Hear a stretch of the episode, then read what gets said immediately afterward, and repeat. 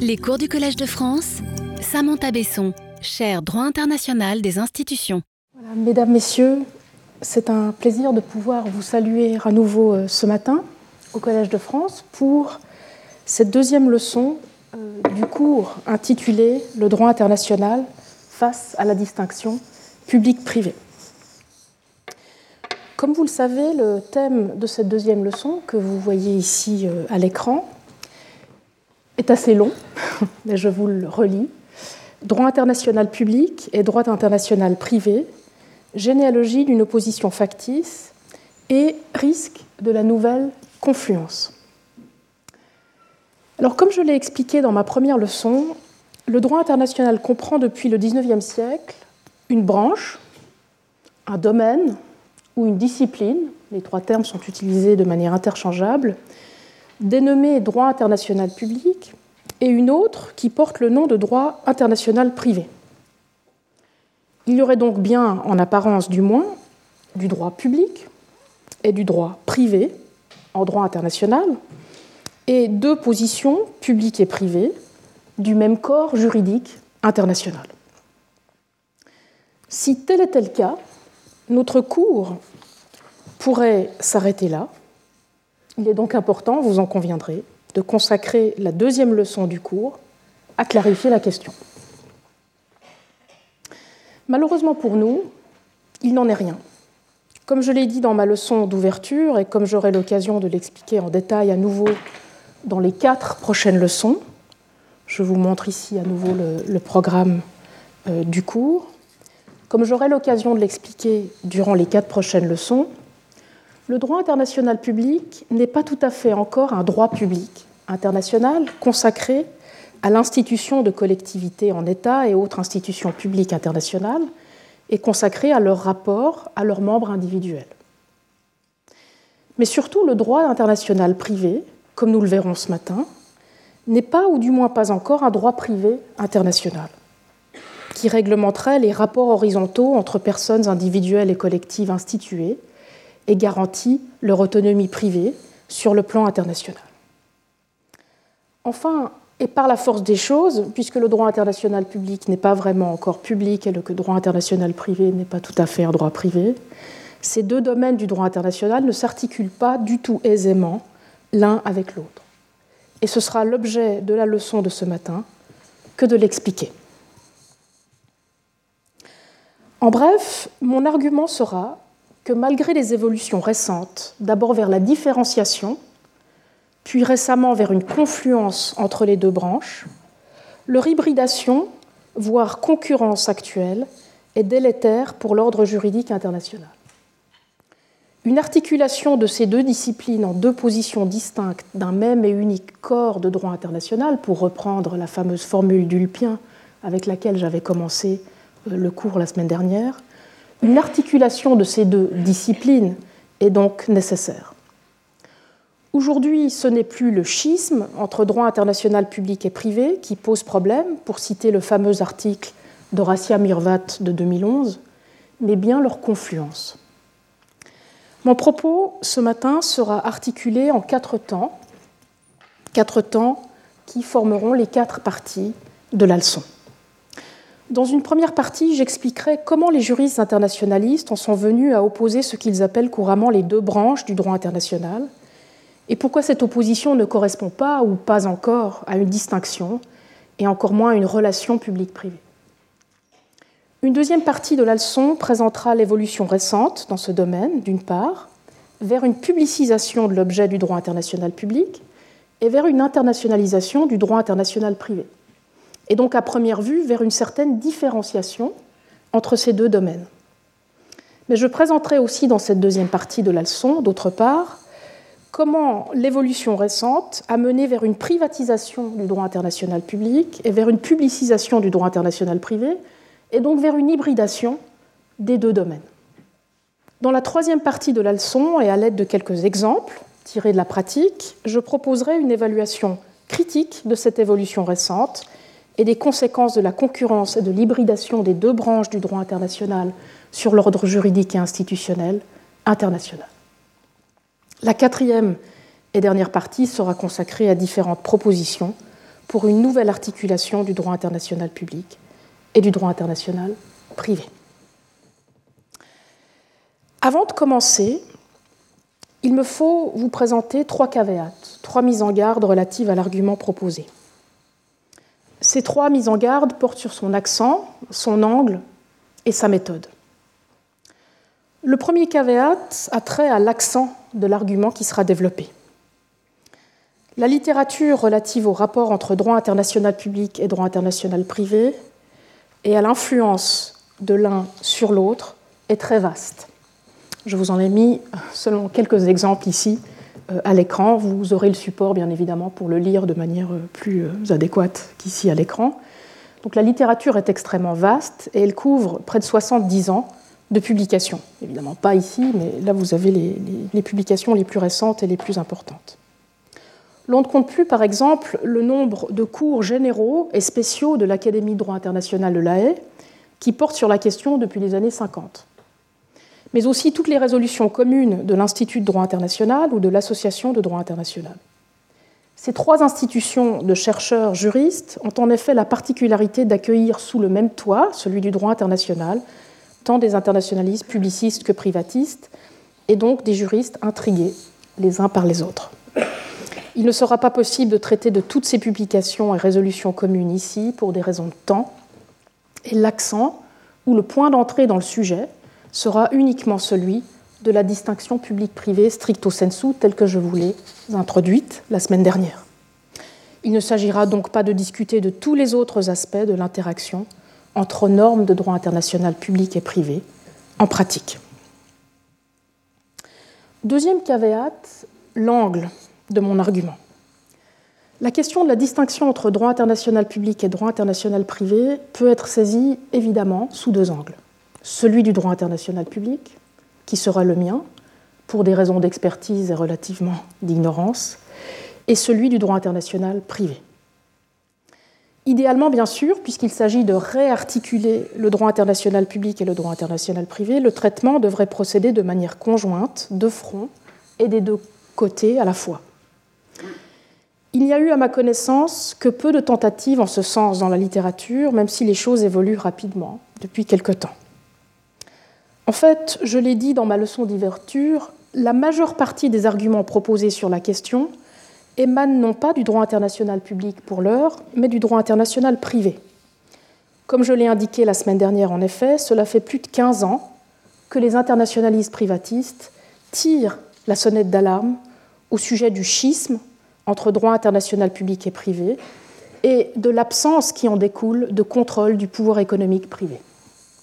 Je pense ici aux travaux très éclairants de Claire Cutler, dont j'ai déjà parlé la dernière fois, Horacia Murvat, dont j'ai déjà parlé ce matin, Alex Mills, dont je reparlerai, Ralph Michaels et Andreas Bucher, mais aussi à tous les efforts d'Hans van Loon au sein et en dehors de la conférence de la Haye de droit international privé. Il est temps donc que les internationalistes publicistes, dont je fais partie, leur répondent, et si possible en le faisant tout de suite à deux voix. Ce n'est, je l'espère, qu'une question de temps. Les sessions de recherche ou d'enseignement conjointes de l'Académie de droit international de la Haye, dont celle que j'ai contribué à organiser entre 2009 et 2013, montrent combien ce travail à quatre mains ou à deux voix peut être fructueux. J'espère que la leçon de ce matin pourra être entendue charitablement par mes collègues internationalistes privatistes comme une main tendue et un premier pas vers une collaboration autour d'une meilleure articulation publique-privée en droit international. Dernière caveat, dernière mise en garde, qui porte cette fois-ci sur la méthode utilisée. Une chose deviendra claire au cours de cette leçon, comme d'ailleurs de toutes les autres, et je l'ai annoncé dans mon ouverture la semaine dernière, la reconstruction des positions publiques et privées en droit international, puis leur articulation, doivent passer par le droit comparé.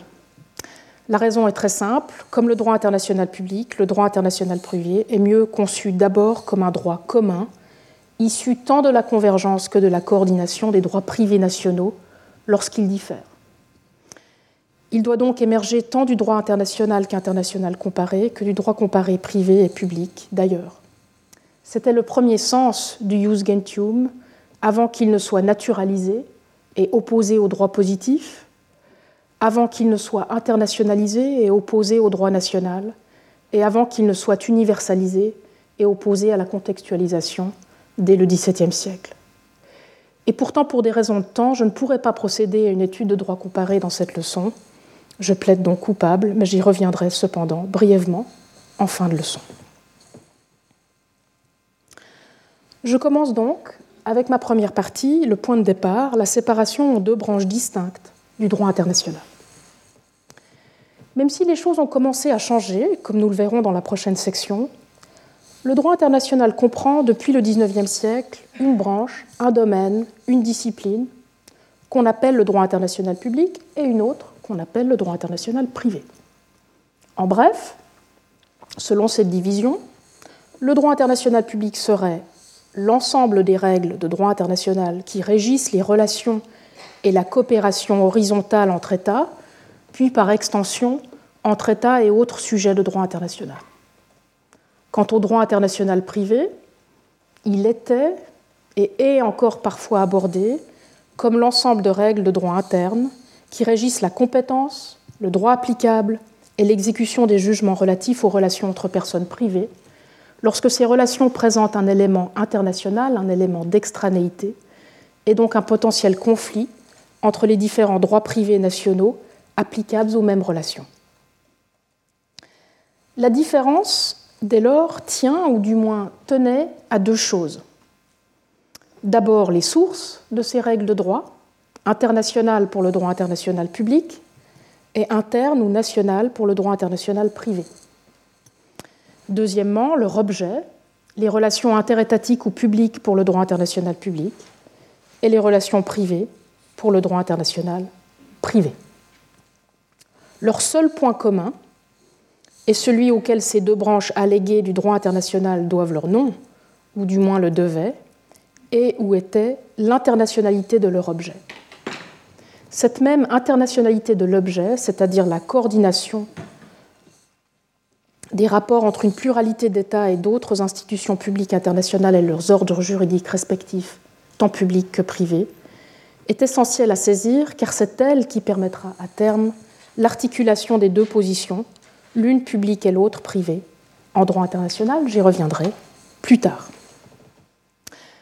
Comme je l'ai dit lors de ma première leçon, dès lors, si le droit international public n'avait à l'origine de public que le nom, le droit international privé, quant à lui, n'avait au début du moins d'international que le nom. Malgré les apparences et les étiquettes, par conséquent, cette opposition originaire entre les deux disciplines du droit international public et privé n'était pas une distinction entre droit public et droit privé, dont j'ai expliqué lors de ma première leçon d'ailleurs qu'elle est tout sauf une opposition. Et encore moins une articulation entre deux positions publiques et privées d'un même corps juridique international. Il n'est donc pas surprenant qu'il soit si difficile de les comprendre en relation l'un avec l'autre, comme on le ferait en droit interne en articulant le droit public et le droit privé. Le droit international public et le droit international privé ne sont pas positionnés l'un par rapport à l'autre en droit international et ne sont pas mutuellement exclusifs dans leur couverture du champ social international. Quant à la priorité du droit international public sur le droit international privé, telle qu'elle est parfois revendiquée ou au contraire rejetée avec véhémence en pratique, ou en doctrine, elle est difficile à défendre en l'état du droit international. En fait, il serait même dangereux de s'en prévaloir avant d'avoir travaillé à la reconstruction de leur articulation, comme ce cours propose de le faire. Et malgré tout, beaucoup de juristes, qui ont malheureusement tendance à confondre la distinction public-privé avec une simple opposition public-privé, n'y ont vu ou n'y voient encore que du feu. Et l'opposition entre droit international public et droit international privé est donc souvent prise aujourd'hui à tort pour une opposition droit public, droit privé. Le caractère factice de l'opposition entre droit international public et droit international privé rend alors, malheureusement, toute réflexion et critique à son sujet difficile. Puisque l'opposition est si mal construite, eh la critique qui viserait à la déconstruire en est d'autant plus difficile. Ce qui explique d'ailleurs que cette opposition entre droit international public et droit international privé, pourtant factice et sans fondement, je l'ai dit, dans la relation publique-privée, se soit rapidement ossifiée, érigeant une barrière quasiment infranchissable entre deux groupes de spécialistes et chercheurs en droit international et entre deux cursus académiques distincts, l'un de droit international et l'autre de droit interne, l'un plus politique et l'autre plus technique.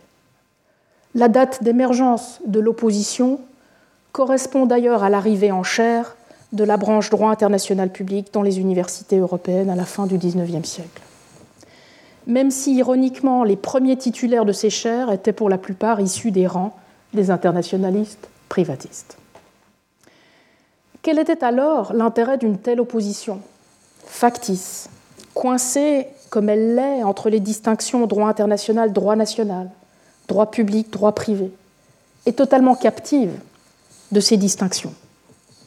Eh bien, cette question a été très bien analysée et l'opposition dénoncée par Claire Cattler, je l'ai dit, et par Horacia Murvat.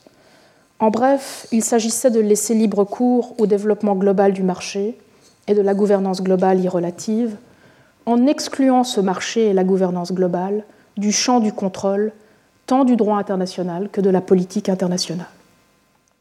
Conçus comme ils l'ont été, en effet, ni le droit international public, dont l'objet ne s'étendait pas aux relations privées, qu'il laissait simplement faire, ni le droit international privé dont la source était purement nationale et n'avait donc pas vocation à créer des obligations internationales pour les personnes privées, n'était à même de s'en saisir et de limiter le marché global et encore moins de protéger contre ses conséquences sociales. Il n'en a pourtant pas toujours été ainsi en droit international. C'est ce qui fait dire à certains auteurs qui ont retracé l'histoire du droit international privé, comme Alex Mills, dont vous voyez ici euh, l'ouvrage à l'écran, j'en reparlerai plus tard. C'est ce qui fait dire à ces auteurs que l'opposition entre droit international public et droit international privé relèverait davantage du mythe que d'une nécessité conceptuelle et normative. L'on observe d'ailleurs une recrudescence des, études historiques en droit international privé récemment, signalant un changement de paradigme imminent. Cette nouvelle histoire du droit international privé rappelle notamment que la pensée universalisante puis internationaliste du droit international privé a résisté aux replis internes successifs des 19e et 20e siècles et que le balancier, vers l'international ne demande qu'à être relancé. Un bref retour sur l'histoire du droit international depuis le XVIIe siècle et la naissance de l'État souverain moderne n'est probablement pas inutile pour comprendre cet argument. Il nous permettra notamment de saisir les origines de ce fameux schisme entre droit international public et privé du XIXe siècle. L'histoire du droit international privé s'est jouée en deux temps. Au début du droit international, au XVIIe siècle, comme je vous l'ai expliqué la semaine dernière, il n'y avait qu'un seul droit international, le droit des gens, le jus gentium. Ce droit, une version rationalisée, naturalisée et universalisée du jus gentium romain, était avant tout un droit privé, comme le jus gentium romain que l'on retrouve ici parmi les trois types de droits privés du droit romain chez Ulpien. Ce jus gentium était avant tout un droit privé d'application universelle visant à régir les relations entre particuliers rattachés à des ordres juridiques différents.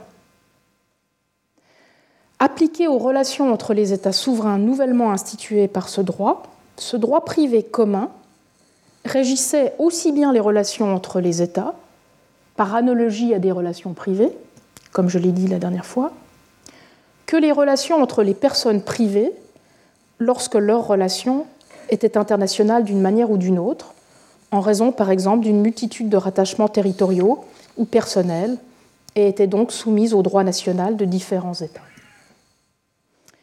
Il n'y avait alors d'international qu'un seul droit international, le Jus Gentium, et son contenu était d'emblée privé, qu'il s'applique ensuite à un objet public ou à un objet privé. Il n'était donc encore question ni de droit international public, ni de droit international privé.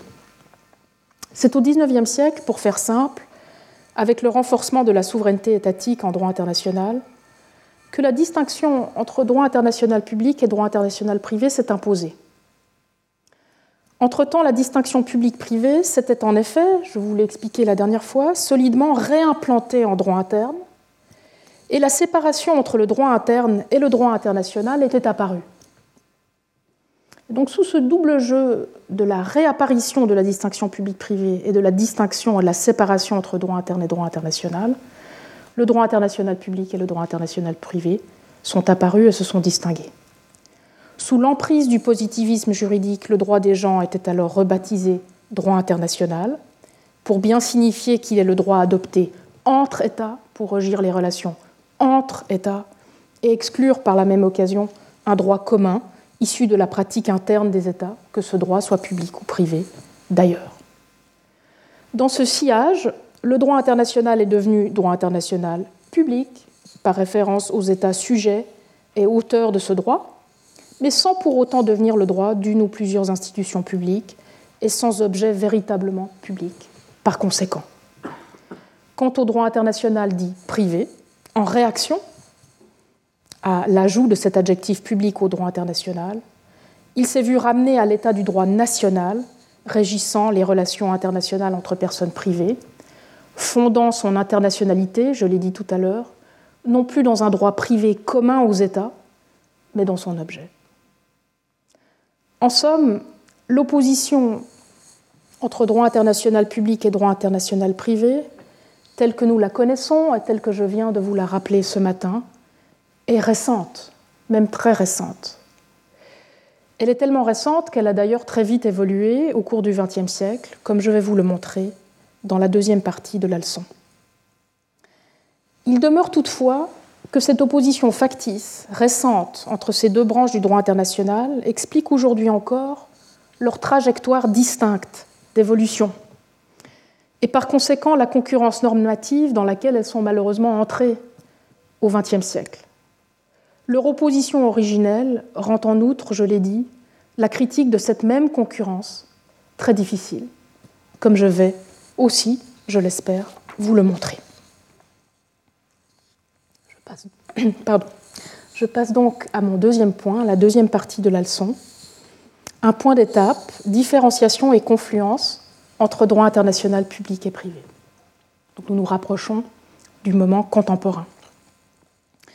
La deuxième moitié du XXe siècle a été marquée par une évolution intense du droit international. Nous y reviendrons dans les différentes leçons de cette année.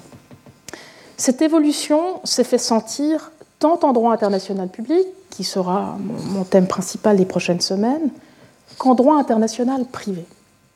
Sans surprise dès lors, l'opposition entre ces deux dits domaines en a elle aussi été affectée. D'une opposition factice et sans fondement dans la distinction publique-privée, telle que je l'ai décrite et réintroduite ce matin, l'opposition est devenue une confluence, pour reprendre le titre poétique de l'ouvrage d'Alex Mills paru en 2009 et que vous voyez ici à l'écran. Pourtant, sans critères de distinction clairs et surtout sans articulation du droit international privé par rapport au droit international public, nous le verrons, cette confluence est rapidement devenue une concurrence. Elle menace même de donner lieu à des contradictions, désormais, et d'affaiblir ainsi le droit international dans son ensemble. En bref, il y a eu, et c'est ce à quoi sera consacrée cette deuxième partie, il y a eu deux évolutions notables pour notre objet. Deux évolutions malheureusement en partie incompatibles. Alors que la première évolution semblait enfin diriger les deux disciplines initialement opposées vers une différenciation, et peut-être même vers une articulation à terme entre public et privé au sein du droit international, la deuxième évolution, plus récente, révèle la confluence, et non plus la différenciation, entre deux pratiques juridiques concurrentes est déboussolée et donc en passe de s'hybridiser, voire de devenir menaçantes l'une pour l'autre.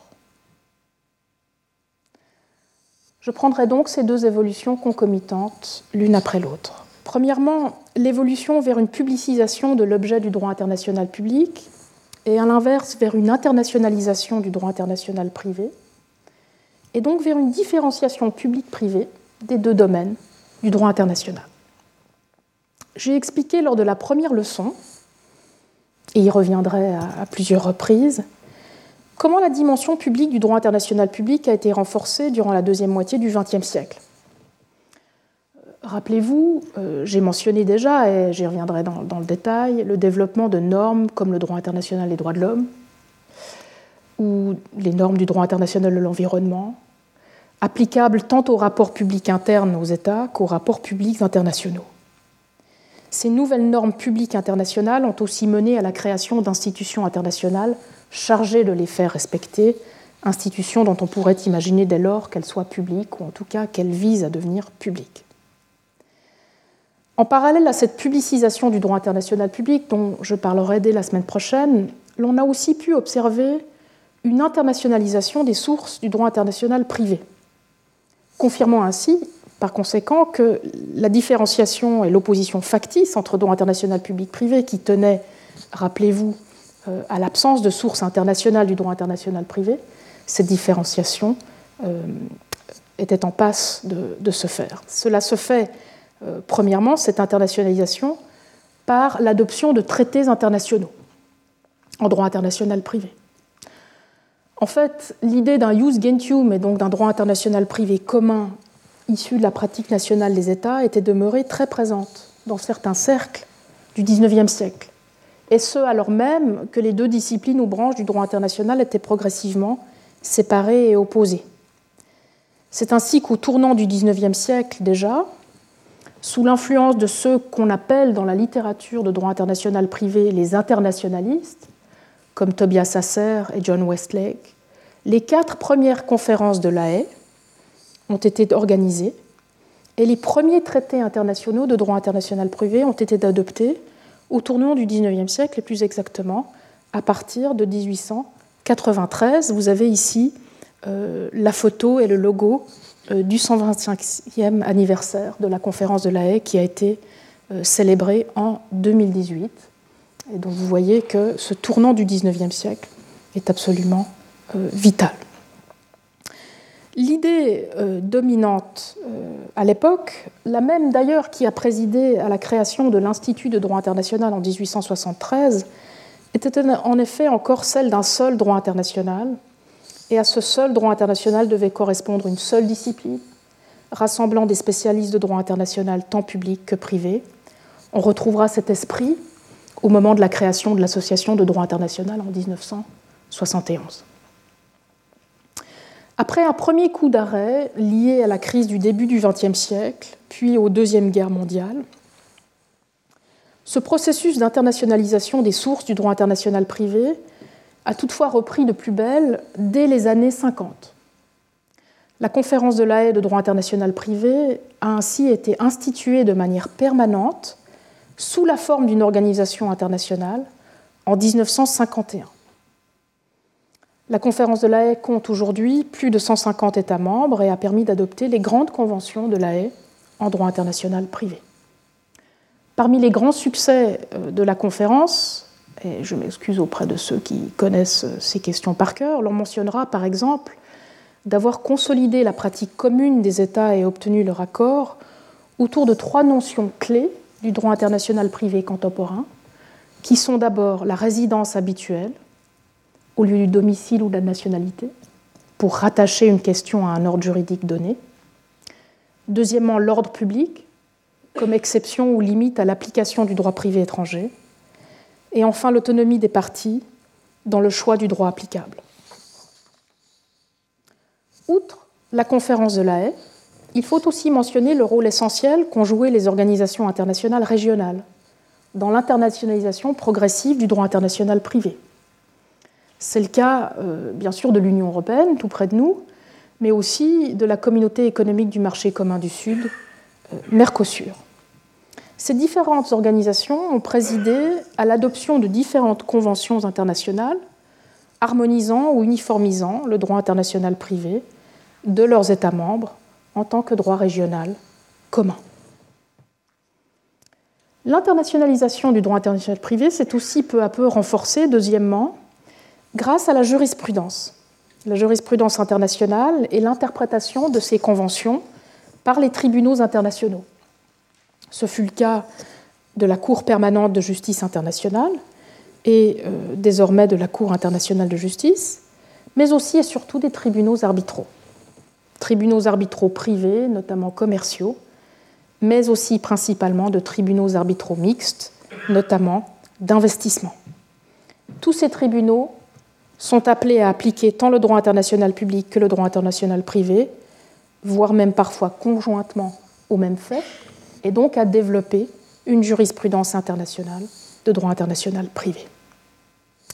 Certes, cette internationalisation du droit international privé n'a pas atteint le même degré dans toutes les régions du monde.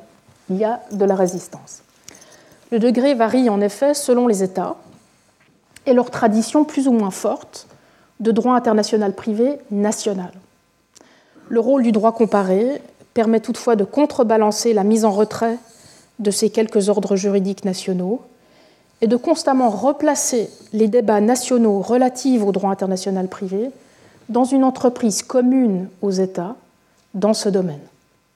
Et là encore, il faut souligner le précieux soutien qu'offre la conférence de la Haye à ces différents projets de droit international privé comparés, en instigant, en encourageant la comparaison, à terme peut-être naîtra une convention.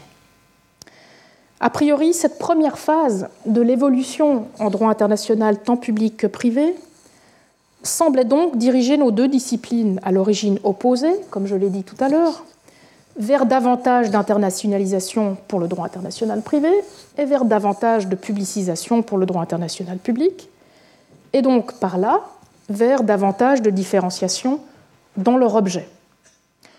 On pouvait espérer tendre ainsi vers une articulation de deux positions publiques et privées au sein du même droit international.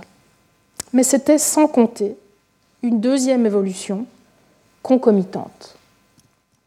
Cette deuxième évolution, dont je vais vous parler maintenant, c'est l'évolution vers une publicisation de l'objet du droit international privé et vers une privatisation de l'objet du droit international public, et donc vers ce qu'on a appelé, je vous l'ai dit, la confluence des deux domaines du droit international.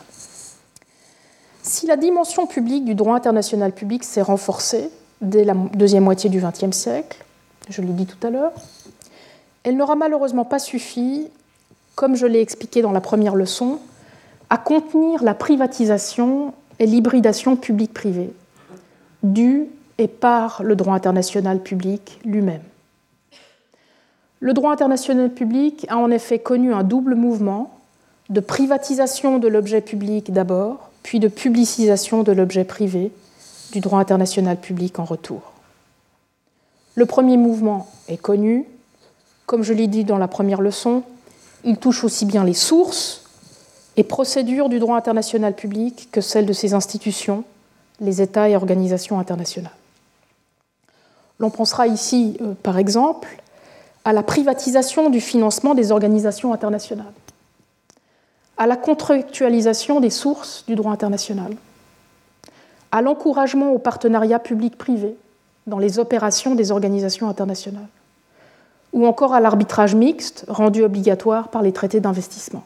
J'y reviendrai plus tard. Certes, euh, pardon, le deuxième mouvement, donc le premier mouvement de mouvement de privatisation du droit international public, est accompagné d'un deuxième mouvement, un mouvement de republicisation euh, du privé en droit international public. Le deuxième mouvement, qui est un peu moins familier, a suivi, a suivi, suivi en fait il découle du premier. Initialement, en effet, la question privée, et notamment l'accroissement intense du pouvoir privé dans les relations internationales, et notamment l'accroissement du pouvoir des entreprises multinationales et des organisations non gouvernementales, sont longtemps demeurés hors du champ du droit international public qui était agnostique à leur sujet. Lorsque le droit international public a commencé à se saisir des rapports entre personnes privées, notamment du fait de la privatisation de son objet public, cela s'est fait malheureusement par le biais d'analogies avec les droits et obligations des États, contribuant ainsi à plaquer sur ces entreprises et sur ces organisations non gouvernementales des droits et obligations publiques. C'est ainsi, à titre d'exemple, que certaines juridictions étendent aujourd'hui le bénéfice des immunités quasi-étatiques aux entreprises qui exercent des prérogatives de puissance publique. L'exemple le plus parlant de cette hybridation publique-privée du droit international public est celui du droit international du commerce, et euh, notamment en son sein euh, du droit international des investissements. Ce domaine voit en effet les États traités comme le seraient des particuliers, notamment soumis à l'arbitrage, tandis qu'à l'inverse, les investisseurs privés sont traités en institutions publiques dans les droits qui leur sont octroyés. C'est d'ailleurs bien pour cela que le droit international applicable aux investissements et ses procédures d'arbitrage ne peuvent plus aujourd'hui aisément être qualifiés ni de privé ni de public. Ils sont bien mieux catégorisés comme hybrides ou mixtes. Et la même chose vaut pour le domaine du droit international lui-même, qui ne peut à juste titre, et malgré tous les efforts de mes collègues, plus être qualifié ni de public ni de privé. Avec cette hybridation du droit international public en toile de fond, l'objet du droit international privé, à son tour, a commencé à s'hybridiser.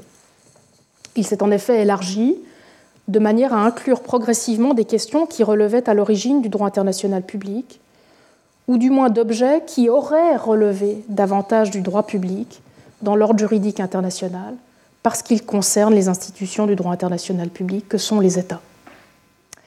C'est ainsi qu'aujourd'hui, de nombreuses questions de droit international public, comme celle de la juridiction étatique, donc de la compétence de l'État, y compris les questions de nationalité de l'État ou d'immunité de l'État, sont devenues des thèmes de réglementation concurrentes par le droit international privé. Le problème ne réside pas tant dans la référence à ces questions, qui peuvent tout à fait être des questions communes au droit international public et privé, que dans l'absence de concertation avec le droit international public. Je l'expliquerai tout à l'heure. L'hybridation entre droit international public et droit international privé a été d'autant facilitée que leurs sources respectives, donc les procédures par lesquelles ces deux domaines du droit sont adoptés, les normes de ces deux domaines du droit sont adoptées, leurs sources respectives sont elles-mêmes devenues privées, ou du moins transnationales, comme on les appelle.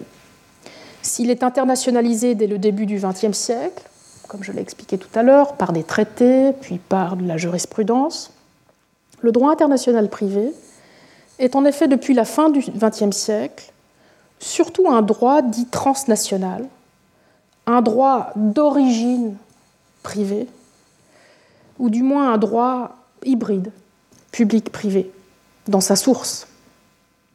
C'est l'une des conséquences de la globalisation que d'avoir amené dès les années 90 de nombreuses personnes et organisations privées, avec ou sans les États selon les cas, à adopter des normes et standards dits transnationaux en matière de droit privé et de conflits de droit.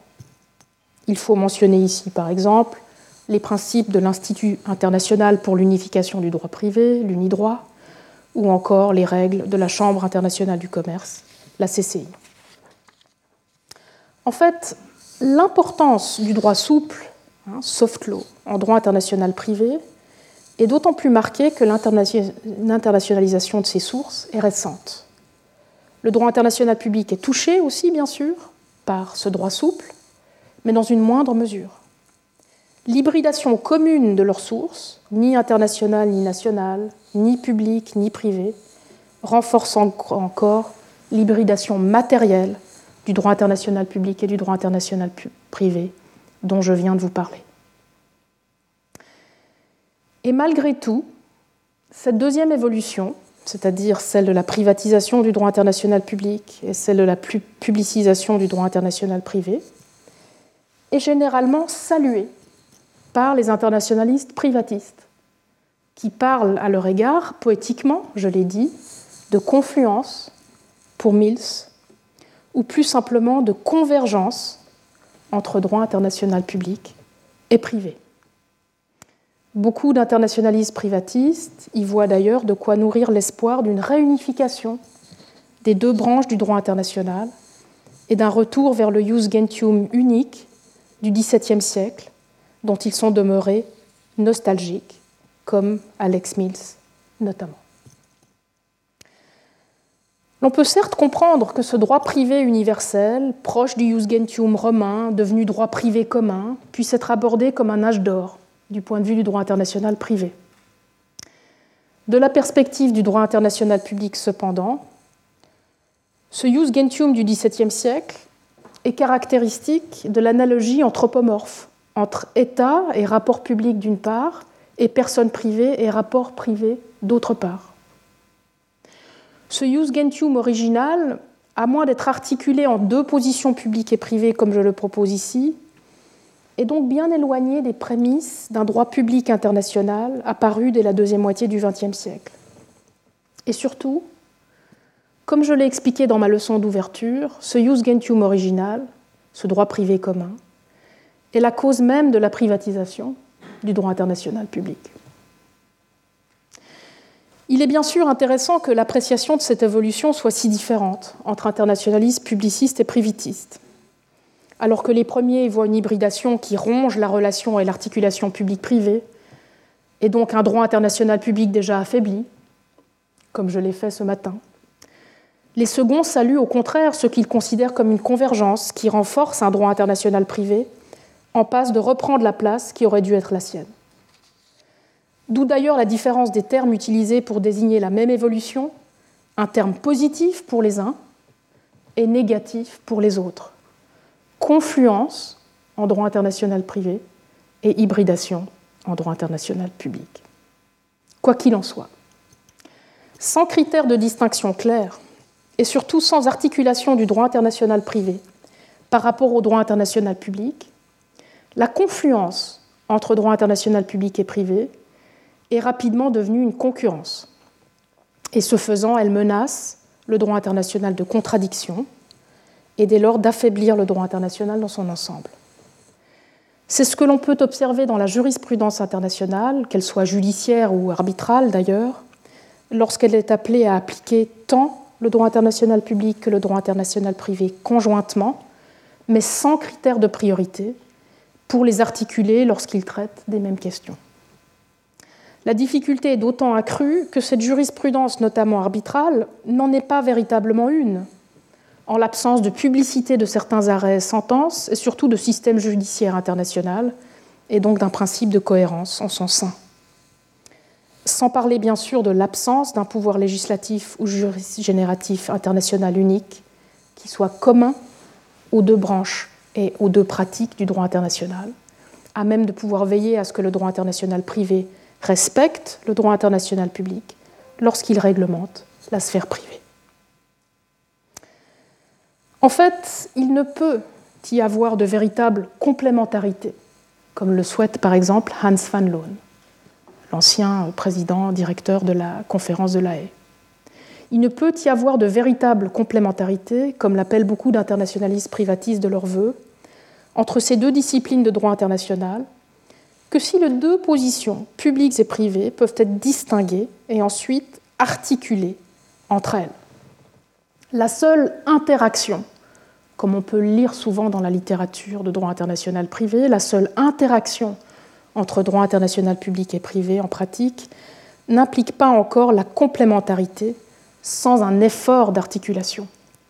Et une telle articulation requiert précisément de revenir à la distinction et relations publiques-privées, le thème de notre cours, et à l'institution première d'une position publique en droit international contre laquelle adosser ensuite la position privée. Sinon, il se peut bien, et je le crains, que la complémentarité se fasse par l'annexion et l'absorption pure et simple du droit international public par le droit international privé. Ce droit dont certains internationalistes privatistes nous disent aujourd'hui qu'il est en passe de devenir, je cite, un nouveau droit international tout court, ce fameux jus gentium rêvé, le droit informel de la gouvernance globale, ou je cite encore un droit constitutionnel de régulation des conflits de droit. Ces sources, d'ores et déjà plus transnationales, je l'ai dit, et beaucoup plus hybrides, et ces objectifs en font en effet le droit international de prédilection du marché global. Il est utile par conséquent de nous arrêter dans une troisième section sur les critiques que l'on peut faire de ce nouveau droit international privé concurrent, pour que vous saisissiez bien ce qui est en train de se produire. je passe maintenant à ma troisième partie, une évaluation critique, les risques d'un droit international privé concurrent.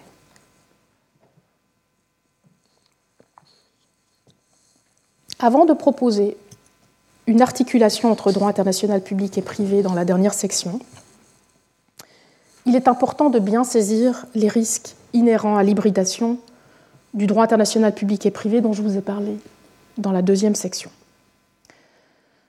Je propose d'en traiter quatre. Je prendrai quatre risques de cette hybridation entre droit international public et privé et j'illustrerai ces quatre risques à l'aide d'exemples issus de la pratique. J'espère que, euh, à l'aide de ces quatre exemples, euh, vous pourrez euh, mieux saisir ce que j'ai essayé de dire tout à l'heure et surtout peut-être retrouver des éléments de pratique que vous connaissez déjà. Ces quatre risques sont les suivants. La mise en danger de la souveraineté, la mise en danger inverse, et c'est paradoxal, de l'autonomie privée, la perte de visibilité des lacunes respectives du droit international privé et du droit international public, et enfin, l'absence de limite au droit international privé en cas de contradiction avec le droit international public. Je prends ces quatre risques à tour de rôle. Premièrement, la mise en danger de la souveraineté des institutions du droit international public, dont principalement l'État, par la concurrence et par l'hybridation entre droit international public et privé. Émancipé du giron national qui était le sien au XIXe siècle, et internationalisé, voire transnationalisé, je l'ai dit dans ses sources au XXe, le droit international privé s'est rapidement projeté comme un droit de régulation, hein, c'est le terme qui est utilisé, de la gouvernance globale, c'est aussi le terme qui est utilisé, en lieu et place d'un droit international public hybridisé et affaibli.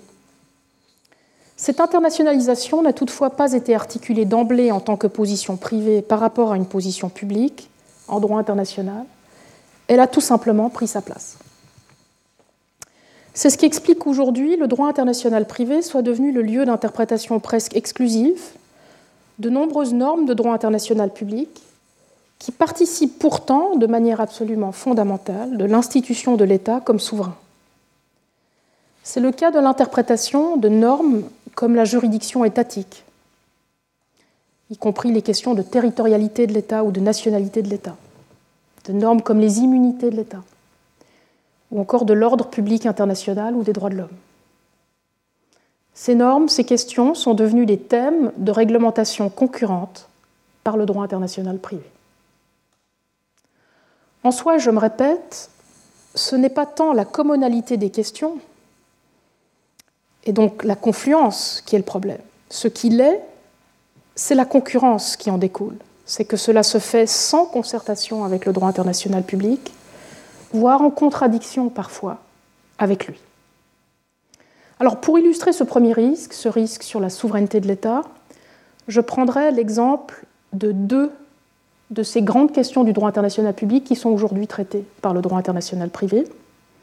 La juridiction, tout d'abord, donc la compétence de l'État, la capacité de dire le droit, et les droits de l'homme ensuite. Tout d'abord, la juridiction. Le droit international privé régit depuis toujours, c'est vraiment la base du droit international privé, la question de la juridiction de droit privé des États, c'est-à-dire la question de la compétence de leurs législateurs, de leur administration ou de leurs juges d'adopter et d'appliquer le droit privé national, notamment lorsqu'une situation relève de plusieurs ordres juridiques étatiques à la fois. Cela inclut de déterminer des critères de rattachement, comme on les appelle, ou de fondement de cette compétence, dont notamment le territoire pour la compétence territoriale, la nationalité pour la compétence personnelle, mais aussi les intérêts nationaux pour la compétence de protection ou internationaux pour la compétence universelle. Avec l'affaiblissement du droit international public, et l'accroissement correspondant de la densité internationale du droit international privé, C'est aujourd'hui, surtout en droit international privé, que les règles internationales en matière de juridiction des États, donc la compétence territoriale, la compétence personnelle, la compétence de protection ou la compétence universelle, se développent. Et le problème survient des contradictions lorsqu'il y en a, et de l'absence de priorité du droit international public sur ces questions pour les trancher. C'est le cas, par exemple, en raison de l'individualisation du fondement de la compétence des États, induite par le droit international privé, et ce au détriment de la dimension collective et notamment politique qui était euh, la sienne à l'origine.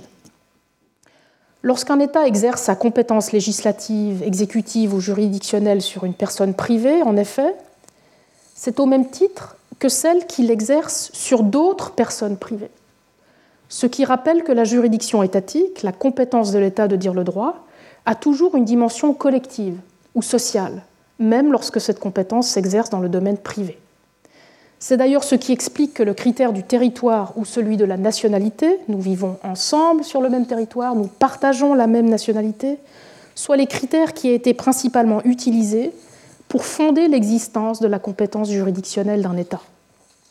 Ce sont eux, en effet, qui traditionnellement ont permis de rendre compte du rattachement d'une personne à une communauté politique et donc au droit de cette communauté politique instituée en État. Le remplacement progressif de ces fondements de compétence de droit privé des États, notamment lorsque cette compétence est exercée de manière extraterritoriale, par des critères de rattachement plus individuels en droit international privé, comme le domicile ou la résidence habituelle dont j'ai parlé tout à l'heure, au lieu de la nationalité, menace la notion même de juridiction en tant que compétence d'une institution publique de dire le droit pour tous ceux qu'elle institue en communauté par le droit public. Et la même chose vaut pour le remplacement, toujours en droit international privé, des fondements de compétences extraterritoriales de l'État en droit international public par celui de la protection des intérêts nationaux. C'est quelque chose de très fréquent en droit international privé. En fait, cette évolution vers l'individualisation des critères de rattachement et donc de la juridiction étatique en droit international privé a aussi amené dans son sillage à la dépersonnalisation de la juridiction étatique et à sa réification. Certains internationalistes privatistes ne voient même plus en effet que le droit s'exerce sur des personnes et non pas sur les choses qui relèvent de ces personnes, comme leurs données ou leurs propriétés. C'est ce qui explique l'apparition de critères de rattachement réels, voire purement fonctionnels, techniques ou rationnels, pour reprendre les termes qui sont utilisés tant dans la pratique que dans la littérature. C'est aussi ce qui explique la déterritorialisation de la juridiction en droit international privé et par conséquent de ce droit lui-même. Contrairement aux personnes privées, en effet, ces choses sur lesquelles s'exerce désormais directement la juridiction de l'État, auxquelles la compétence ou juridiction est rattachée, ne sont plus forcément situées sur un territoire donné et peuvent tout à fait relever au contraire de l'espace du marché, un espace dont le droit n'a plus à être territorialisé.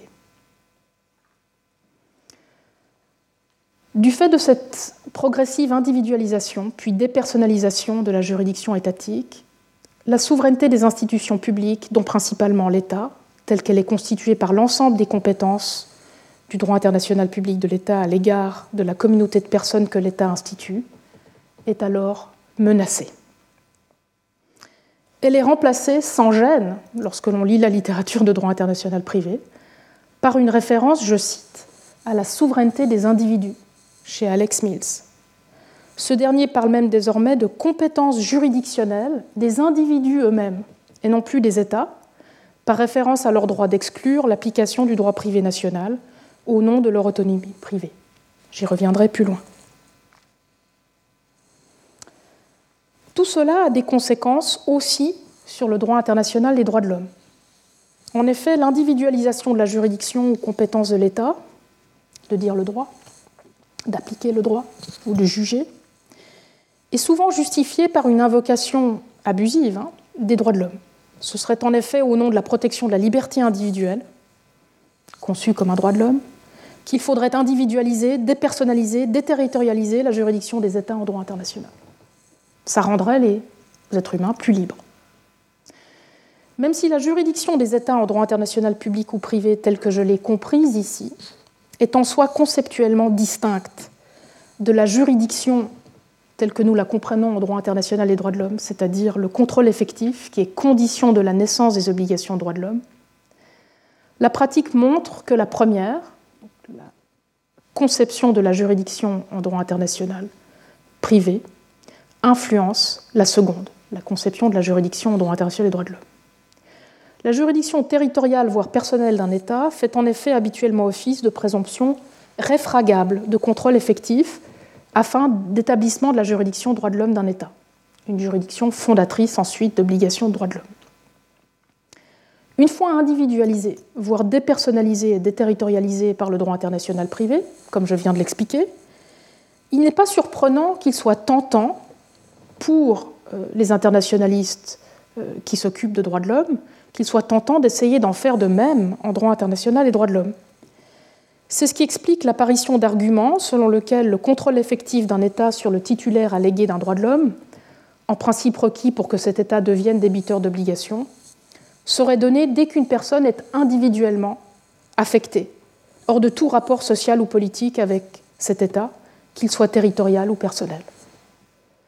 Ce qui peut à première vue, et je suis sûr que vous le pensez, ce qui peut à première vue apparaître comme une extension de l'application extraterritoriale des droits de l'homme, et donc en soi comme quelque chose de bénéfique aux victimes alléguées de violation de ces droits, puisque ça implique plus d'obligations de la part des États, est en fait un appauvrissement du concept de droit de l'homme, dont la dimension relationnelle aux autres titulaires de droits de l'homme, relations sociales et surtout politiques, est alors irrémédiablement perdue. En fait, il y a de nombreuses autres interactions entre droit international privé et droit international et droits de l'homme qui, en l'absence de référence à la dimension publique des droits de l'homme, n'articulent pas bien ensuite ces droits par rapport aux normes de droit international privé. Et ce sera le deuxième exemple que je donnerai maintenant de la mise en danger de la souveraineté par le droit international privé, l'exemple des droits de l'homme. Deuxième exemple, donc, de la mise en danger de la souveraineté de l'État par le droit international privé, les droits de l'homme. La pratique de droit international privé regorge aujourd'hui d'exemples de cas dans lesquels les obligations issues du droit international des droits de l'homme doivent être appliquées conjointement avec celles émanant du droit international privé. C'est notamment dans le contexte du contentieux judiciaire privé en matière climatique que ces questions se sont posées avec un, écho médiatique important, surtout lorsque ce contentieux implique des entreprises multinationales. Pourquoi Eh ces affaires sont en général multinationales, puisqu'elles impliquent des entreprises multinationales, et elles rendent donc difficile, faute de contrôle effectif des États, et donc de juridiction sur territoire étranger, l'identification d'obligations de droits de l'homme de ces mêmes États et leur responsabilité en cas de violation. L'exercice de la compétence de droit privé d'un État par l'adoption de règles sociales ou environnementales en droit des obligations ou des sociétés, ou encore par l'affirmation de la compétence du jugé en application du forum de nécessité, devient alors un moyen d'assurer un recours judiciaire privé effectif aux victimes de ces violations et une forme de réparation privée du tort subi du fait de ces entreprises multinationales. Le renforcement de la juridiction privée des États dans ces cas passe toutefois la plupart du temps par une interprétation du droit international des droits de l'homme. Pour que le droit international privé permette aux juridictions nationales de se saisir et de juger de ces affaires privées, elles interprètent le droit international des droits de l'homme. C'est ainsi, d'une part, que l'on considère aujourd'hui qu'un État doit exercer sa compétence doit exercer sa juridiction, lorsqu'il l'a déjà, au titre de son obligation positive de protéger les droits de l'homme, transformant ainsi un droit de légiférer ou de juger, la juridiction, en une obligation de légiférer ou de juger, en vertu des droits de l'homme. Il est aussi question, d'autre part, de fonder entièrement une telle compétence de l'État, même lorsqu'elle n'existe pas encore, sur une obligation positive de protéger les droits de l'homme en cas d'atteinte grave à ces droits et en l'absence d'autres États compétents pour en juger. Ça, c'est le recours à ce qu'on appelle le forum de nécessité. En soi, il s'agit là de développements louables qui permettent de protéger le droit d'accès à un recours effectif judiciaire dans de nombreuses situations où les victimes privées de ces violations, sinon, euh, n'obtiendraient pas justice. Ces développements, pour louables qu'ils soient, auraient pu cependant se produire indépendamment si les États respectaient leurs obligations issues du droit international et national des droits de l'homme lorsqu'ils adoptent et appliquent le droit privé, que ce dernier soit national ou international d'ailleurs. Mais en faisant remonter la relation entre ces deux corps de normes au niveau du droit international, et en en faisant un conflit direct, à égalité, entre obligations internationales de droit international privé et obligations internationales de droit international des droits de l'homme, c'est le droit public national et international qui est court-circuité. En passant, il faut noter qu'est à l'œuvre ici l'un des tropismes du droit international privé, le règlement des conflits de droit. En cas de pluralité d'obligations contradictoires issues d'ordres juridiques nationaux différents et donc égaux. Une fois appliqués aux rapports entre droit international privé et droit international public qui ne sont pas des rapports à égalité mais des rapports ordonnés, les principes de résolution des conflits de droit, du droit international privé classique, tendent à aplatir l'articulation des obligations au sein du même ordre juridique, le droit international, sans égard à leur nature publique ou privée. Pour revenir aux droits de l'homme, cette mise sur un pied d'égalité entre droit international privé et droit international des droits de l'homme donne d'ailleurs lieu à des interprétations potentiellement divergentes des mêmes droits de l'homme selon que l'on traite de la question depuis le droit international public ou depuis le droit international privé.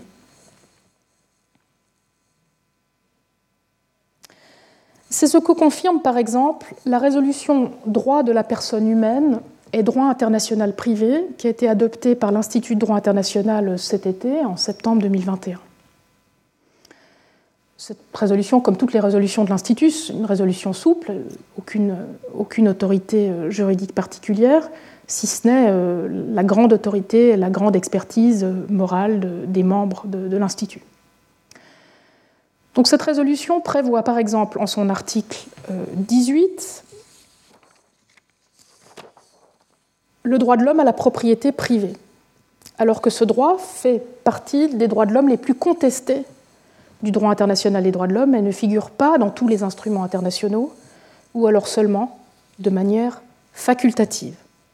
Un autre exemple, celui-ci, la résolution prévoit une obligation des droits de l'homme pour les États d'exiger que les entreprises respectent ce qu'elle appelle leur responsabilité sociétale. Et pourtant, cette obligation n'existe pas en tant que telle en droit international des droits de l'homme, ni pour les entreprises, ni pour les États. Je prends l'exemple de cette résolution car elle est récente, d'abord, mais surtout elle émane d'un institut de très haute réputation qui rassemble, et c'est une force, je l'ai dit en ouverture aujourd'hui, des internationalistes tant publicistes que privatistes. Je prends l'exemple de cette résolution aussi parce que malgré des intentions en soi louables, c'est-à-dire d'améliorer euh, le respect des droits de l'homme dans la pratique du droit international privé, cette résolution révèle dans son préambule que le point de départ de ce genre d'entreprise n'est pas très clair et qu'il doit être repensé. Il s'agit en effet, si vous lisez euh, ce qui est maintenant euh, à l'écran, il s'agit en effet de faire respecter le droit international des droits de l'homme dans le cadre de la mise en œuvre du droit international privé, mais si c'est le cas, mieux vaudrait s'en remettre aux obligations de droit public national et international existants en matière de droits de l'homme et aux interprétations qu'en donnent leurs institutions de protection officielles. Le droit international privé doit être articulé au droit international public des droits de l'homme et ne pas lui être simplement apposé, comme le serait un autre domaine, euh, comme vous le voyez ici à l'écran, du droit international, applicable aux relations d'extranéité, dont il faudrait tout simplement coordonner l'implication. Et on retrouve cette interaction, cette confluence dont j'ai parlé tout à l'heure, qui peut mener à des contradictions, des contradictions qui ne sont pas du tout contrôlées et qui sont même assumées par ce genre d'instruments.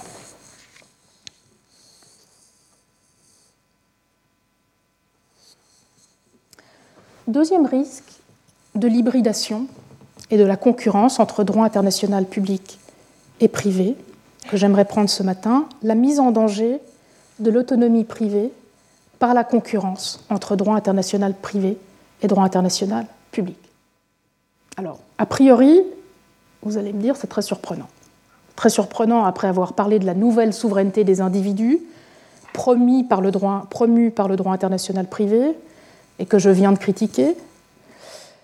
Il est surprenant de considérer que la concurrence entre ce droit et le droit international public menacerait l'autonomie privée elle-même, puisque cette nouvelle souveraineté des individus remplace la souveraineté des États. Comment est-ce que cette hybridation peut menacer cette souveraineté individuelle elle-même et l'autonomie privée elle-même, autonomie dont je vous rappelle qu'elle est l'un des principes fondamentaux du droit international privé qui euh, le rappelle euh, à l'envie. Et pourtant c'est bien le cas et la raison est très simple. Sans droit international public auquel s'articuler, une fois internationalisé et transnationalisé au XXe siècle, le droit international privé s'est développé sans cap et de manière autonome au service d'une utilité privée autodéterminée dans un marché globalisé. Cela le rend incapable de protéger l'autonomie privée dont l'hétéronomie du droit international public est le garant. Il ne peut en effet y avoir de droit privé à même de protéger cette autonomie sans droit public hétéronome qui la garantisse. C'est ce que tout privatiste de droit interne sait. La liberté doit d'abord être instituée pour être protégée, pour paraphraser le titre du bel ouvrage de Muriel Fabre-Magnan. Alors, je veux pour preuve en droit international privé l'incapacité du droit international privé contemporain à protéger l'autonomie privée des particuliers contre le droit souple, ce soft law, et donc contre ce qui n'est pas encore du droit. Et je prends ici un autre exemple un exemple qui date de 2015, qui est issu des principes de la haie sur le choix de la loi applicable aux contrats commerciaux, adoptés euh, sous l'égide de la conférence de la haie. Euh, ces principes sont eux-mêmes de droit souple, ne sont pas encore obligatoires, mais ont vocation à devenir obligatoires. Ces principes protègent le droit à la renonciation au droit privé d'un État et le droit corrélatif de choisir du droit souple et ce au nom de l'autonomie privée. Ils fondent donc, dans l'autonomie privée, le droit d'un individu de s'exclure de la protection du droit, qui pourtant garantit cette autonomie. Le droit international privé d'organisation et de protection du consentement se réduit ainsi désormais à un droit à consentir ou non au droit privé, ce qui est un beau renversement de la garantie juridique de l'autonomie privée. Cette fragilisation du droit privé par l'évolution autonome du droit international privé est encore renforcée par les incursions du droit international public dans la sphère privée, ce que j'ai appelé tantôt la publicisation du privé par ce droit. Cela mène à un traitement totalement inadapté de questions privées par le droit international public lorsque des obligations propres aux États ou aux institutions publiques sont étendues sans adaptation aucune et donc sans égard pour l'autonomie privée aux relations privées. On pensera ici aux obligations relatives aux droits de l'homme, qui sont étendues, transposées telles quelles, beaucoup trop rapidement aux entreprises multinationales, ou encore aux obligations de prévention et de protection diligente du droit international de l'environnement, qui sont des obligations institutionnelles que nous devons en tant qu'institution et qui pèsent sur nous tous collectivement et non pas individuellement. J'en viens maintenant au troisième risque, de la concurrence et de l'hybridation entre droit international public et privé, la perte de visibilité des lacunes tant du droit international privé que du droit international public. À force de confluer, à force de se faire concurrence sur le même terrain, nous n'en voyons plus ce qui n'est pas couvert et ce qui devrait être couvert par chacune d'entre elles dans leur champ respectif.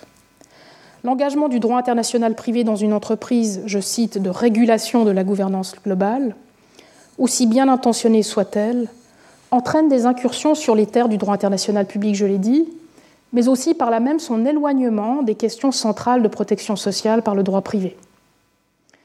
C'est d'autant plus regrettable que l'une des raisons qui avait été donnée par l'appel à la fin du schisme avec le droit international public et le développement du droit international privé au début du XXIe siècle était précisément à l'époque de permettre au droit international privé de se saisir des questions de justice sociale qu'il avait délaissées et par là de mieux contrôler le pouvoir économique privé. C'est ce qui explique, par exemple, que le droit international privé n'est pas encore le contenu d'un droit privé international régissant les rapports entre particuliers. Il y manque notamment et cruellement, d'une part, un droit international de l'entreprise transnationale. Si le droit international public a pu arrêter au fil du temps un droit international minimal de l'État, le droit international privé est tout à fait capable d'en faire de même pour l'entreprise. C'est ce qui explique aussi une autre lacune rendue invisible, la difficulté qu'a le droit international privé aujourd'hui de protéger des personnes ou des institutions privées qui ne relèvent pas du marché. Pensons par exemple à un régime de droit privé des communs qui soit distinct de l'ordre privé du marché et qui manque encore. A l'inverse, en ce qui concerne les lacunes invisibles ou rendues invisibles du droit international public, qu'entraîne son hybridation, l'on peut regretter que la question de la religion et du droit religieux soit considérée comme privée et donc laissée au droit international privé. Après tout, dans de nombreux ordres juridiques, le droit religieux fait office de droit public et correspond donc à l'exception d'ordre public droit occidental. Il suffit de se souvenir ici de la mention aux choses sacrées chez Ulpien. Je vous repasse l'extrait à l'écran ces choses sacrées qui, chez Ulpien, constituaient une partie de la chose publique romaine et donc du droit public. C'est une question qui devrait être traitée, à mon avis, en priorité par le droit international public. Ne serait-ce qu'en raison des conflits que le droit international et droits de l'homme, devenu partie intégrante de l'exception d'ordre public en droit international privé, ne cesse de générer lorsqu'il entre en collision avec les exigences du droit religieux national. On peut imaginer des questions plus publiques que celles du conflit entre les normes de droits de l'homme qui sont au cœur du droit international public dès le XXe siècle et celles du droit public religieux émanant d'un ordre juridique national de tradition non occidentale. Et finalement, dernière critique des risques entraînés par l'hybridation entre droit international public et droit international privé, l'absence de limites hétéronomes de droit public en raison de cette concurrence. L'exemple à mentionner ici est celui de l'exception dite d'ordre public à l'application du droit étranger en droit international privé. C'est une exception absolument classique en droit international privé. Son contenu et sa source ont d'ailleurs toujours nourri, au fil des siècles, une controverse importante. Récemment, et c'est là euh, que le lien se fait euh, avec le droit international public, la dimension internationale de l'exception d'ordre public s'est peu à peu confirmée dans la jurisprudence de droit international privé, tant interne qu'international. Le fait que le contenu de droit international, qu'il soit coutumier ou conventionnel d'ailleurs, de l'exception de droit public, se soit désormais étoffé, doit être salué. À nouveau, ce n'est pas la rencontre qui me gêne.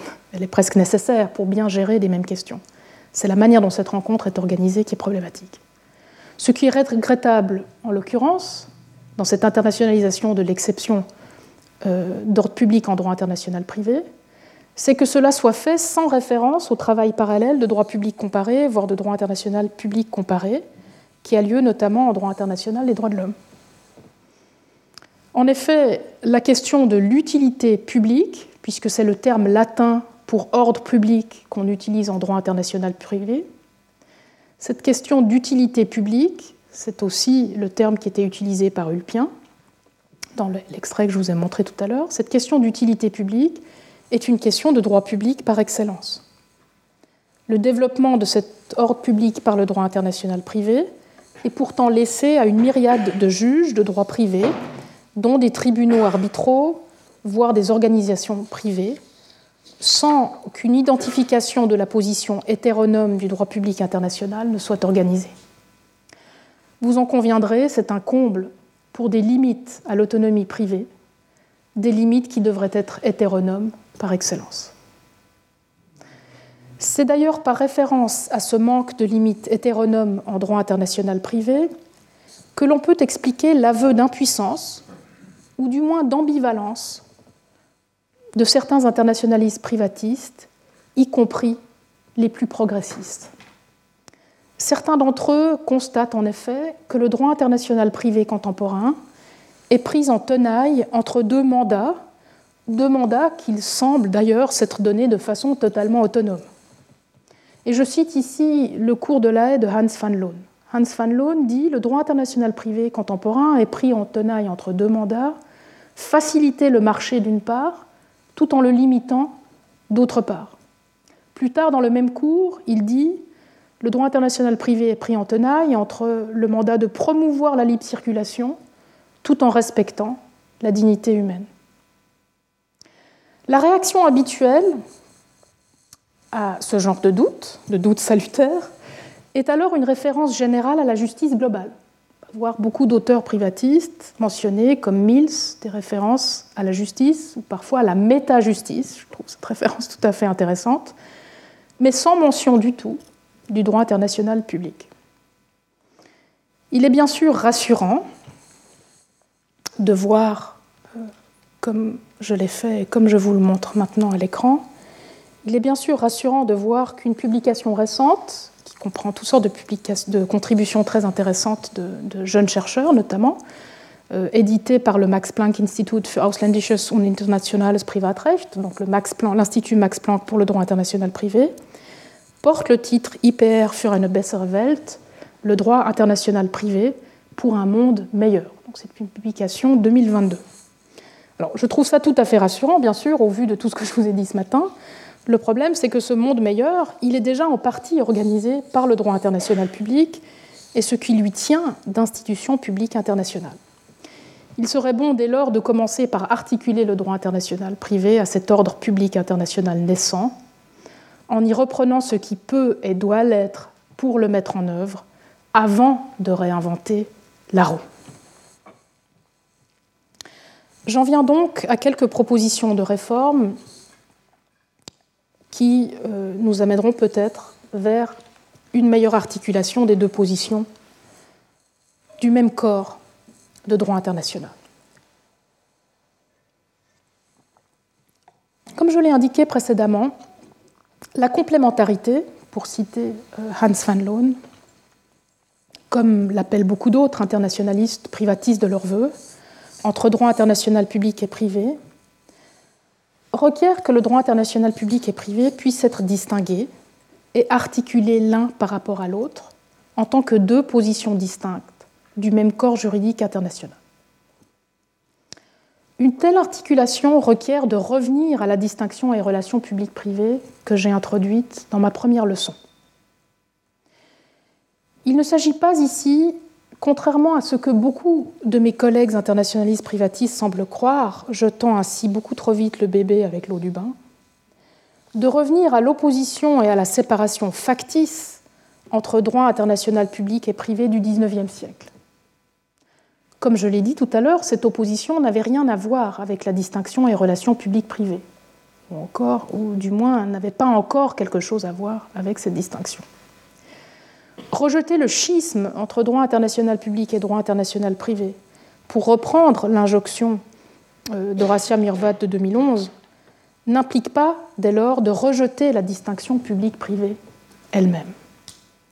Si l'on se réfère à la distinction et relations publiques-privées que je vous ai présentée dans ma leçon d'ouverture, il ne peut y avoir de privé sans public.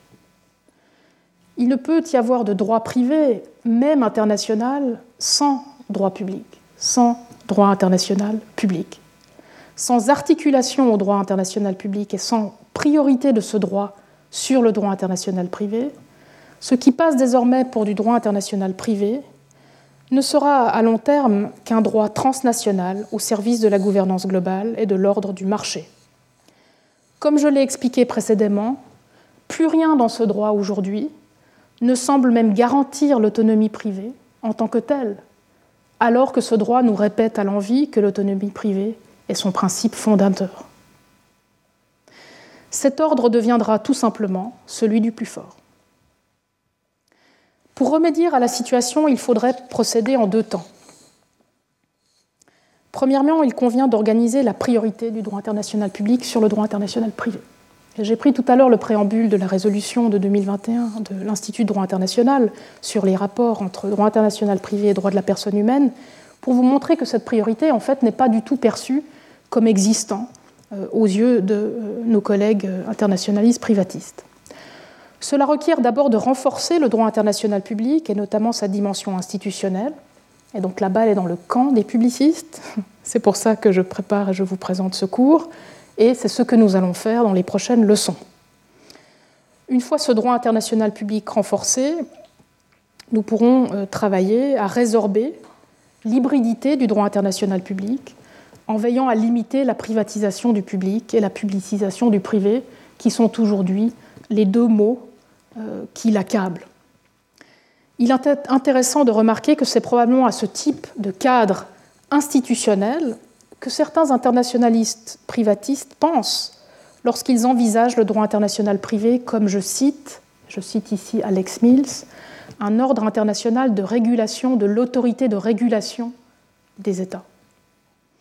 Ce que ces privatistes ne saisissent pas toutefois, c'est que le droit international privé ne peut pas faire tenir un tel ordre de régulation de l'autorité de régulation sans État et donc sans autres institutions publiques internationales et donc sans droit international public. Ensuite seulement, et dans un deuxième temps, sera-t-il possible de resserrer ce que chaque position doit, la position publique et la position privée, et ce qu'elle peut couvrir de manière à limiter l'hybridation. En ce qui concerne le droit international privé, il s'agira de développer aussi bien le droit international privé de la coordination relatif aux conflits de droit, qu'un droit international privé de la convergence, issu d'un droit privé commun. De nombreuses lacunes subsistent en effet tant chez l'un que chez l'autre, et il reviendra aux spécialistes d'y travailler. Par exemple, le premier, le droit international privé de la coordination relatif au conflit de droit, devrait, me semble-t-il, couvrir la question du droit privé applicable au droit, en droit des organisations internationales. L'ordre juridique interne de ces organisations donne en effet aujourd'hui lieu à nombre de relations privées. Des relations privées, par exemple, euh, contractuelles, qui sont potentiellement soumises à des droits privés différents qu'il serait important de coordonner. Donc, le droit international privé des organisations internationales, c'est un domaine, à mon avis, qui devrait faire l'objet euh, d'un travail plus important. Quant à la seconde lacune, la lacune relative au, un droit international privé de la convergence issue d'un droit privé commun. Euh, ce qu'il me semble manquer aujourd'hui, je l'ai dit, euh, c'est un certain nombre de règles de droit privé communes à l'échelle mondiale, même minimales. J'ai mentionné le droit international de l'entreprise tout à l'heure. Euh, c'est vraiment quelque chose d'urgent à organiser. Et si l'on prend l'exemple de l'État du droit international de l'État, la difficulté ne me semble pas plus grande qu'elle ne l'a été pour l'État un deuxième domaine de droit euh, privé commun qui pourrait être développé, c'est un droit international privé des communs non commerciaux. Le droit international privé doit développer euh, une dimension non commerciale, un droit international privé qui ne serait pas relatif aux échanges euh, du marché. Il y a bien sûr des objections à cette proposition d'articulation et notamment de priorité du droit public sur le droit privé en droit international. La première objection, c'est que cette proposition est naïve, qu'elle serait irréaliste face au degré d'hybridation publique-privée du droit international et de déformalisation du droit international plus généralement. Alors, j'ai déjà traité de ces questions euh, et de l'objection de la naïveté ou de l'irréalisme dans ma première leçon, en vous disant que si je vous offrais un cours, c'est précisément parce que je pense qu'il faut oser, nous sommes au collège, ici, on ose tout, on enseigne tout, et donc euh, j'ai déjà donné ma réponse à cette première objection. Et j'ajouterai que la naïveté des internationalistes privatistes quant aux capacités d'autorégulation du marché ou sur les possibilités institutionnelles d'un pur système de droit privé international peut d'ailleurs aussi être dénoncée en retour. Mieux vaut travailler main dans la main euh, qu'en s'accusant les uns les autres euh, de naïveté ou d'irréalisme. Une deuxième objection pourrait être avancée, et elle est très intéressante, c'est celle du pluralisme. L'un des arguments des avocats d'un droit international privé, comme cadre régulatoire international ultime, est en effet celui du maintien d'une forme de pluralisme juridique. leur argument, c'est laissez-nous faire, nous, les internationalistes privatifs, nous connaissons et nous maîtrisons beaucoup mieux le pluralisme juridique que vous. Alors cette objection ignore, à mon avis, que le droit international public est tout sauf monolithique. La question de la contextualisation de l'universel est au cœur du raisonnement juridique international depuis toujours. Il suffit de penser au rôle du droit public national et international comparé et de la subsidiarité en droit international des droits de l'homme, ou encore à la différenciation normative en matière d'obligation de droit international de l'environnement, pour s'en convaincre. En cela, le droit international public contemporain est plus fidèle, je trouve, à l'une des traditions du jus gentium, selon laquelle ce droit couvre autant le droit des relations entre institutions publiques que le droit public commun aux pratiques internes à ces institutions. Il s'agit en bref d'un droit dont la vocation universelle est parfaitement compatible avec la contextualisation des obligations.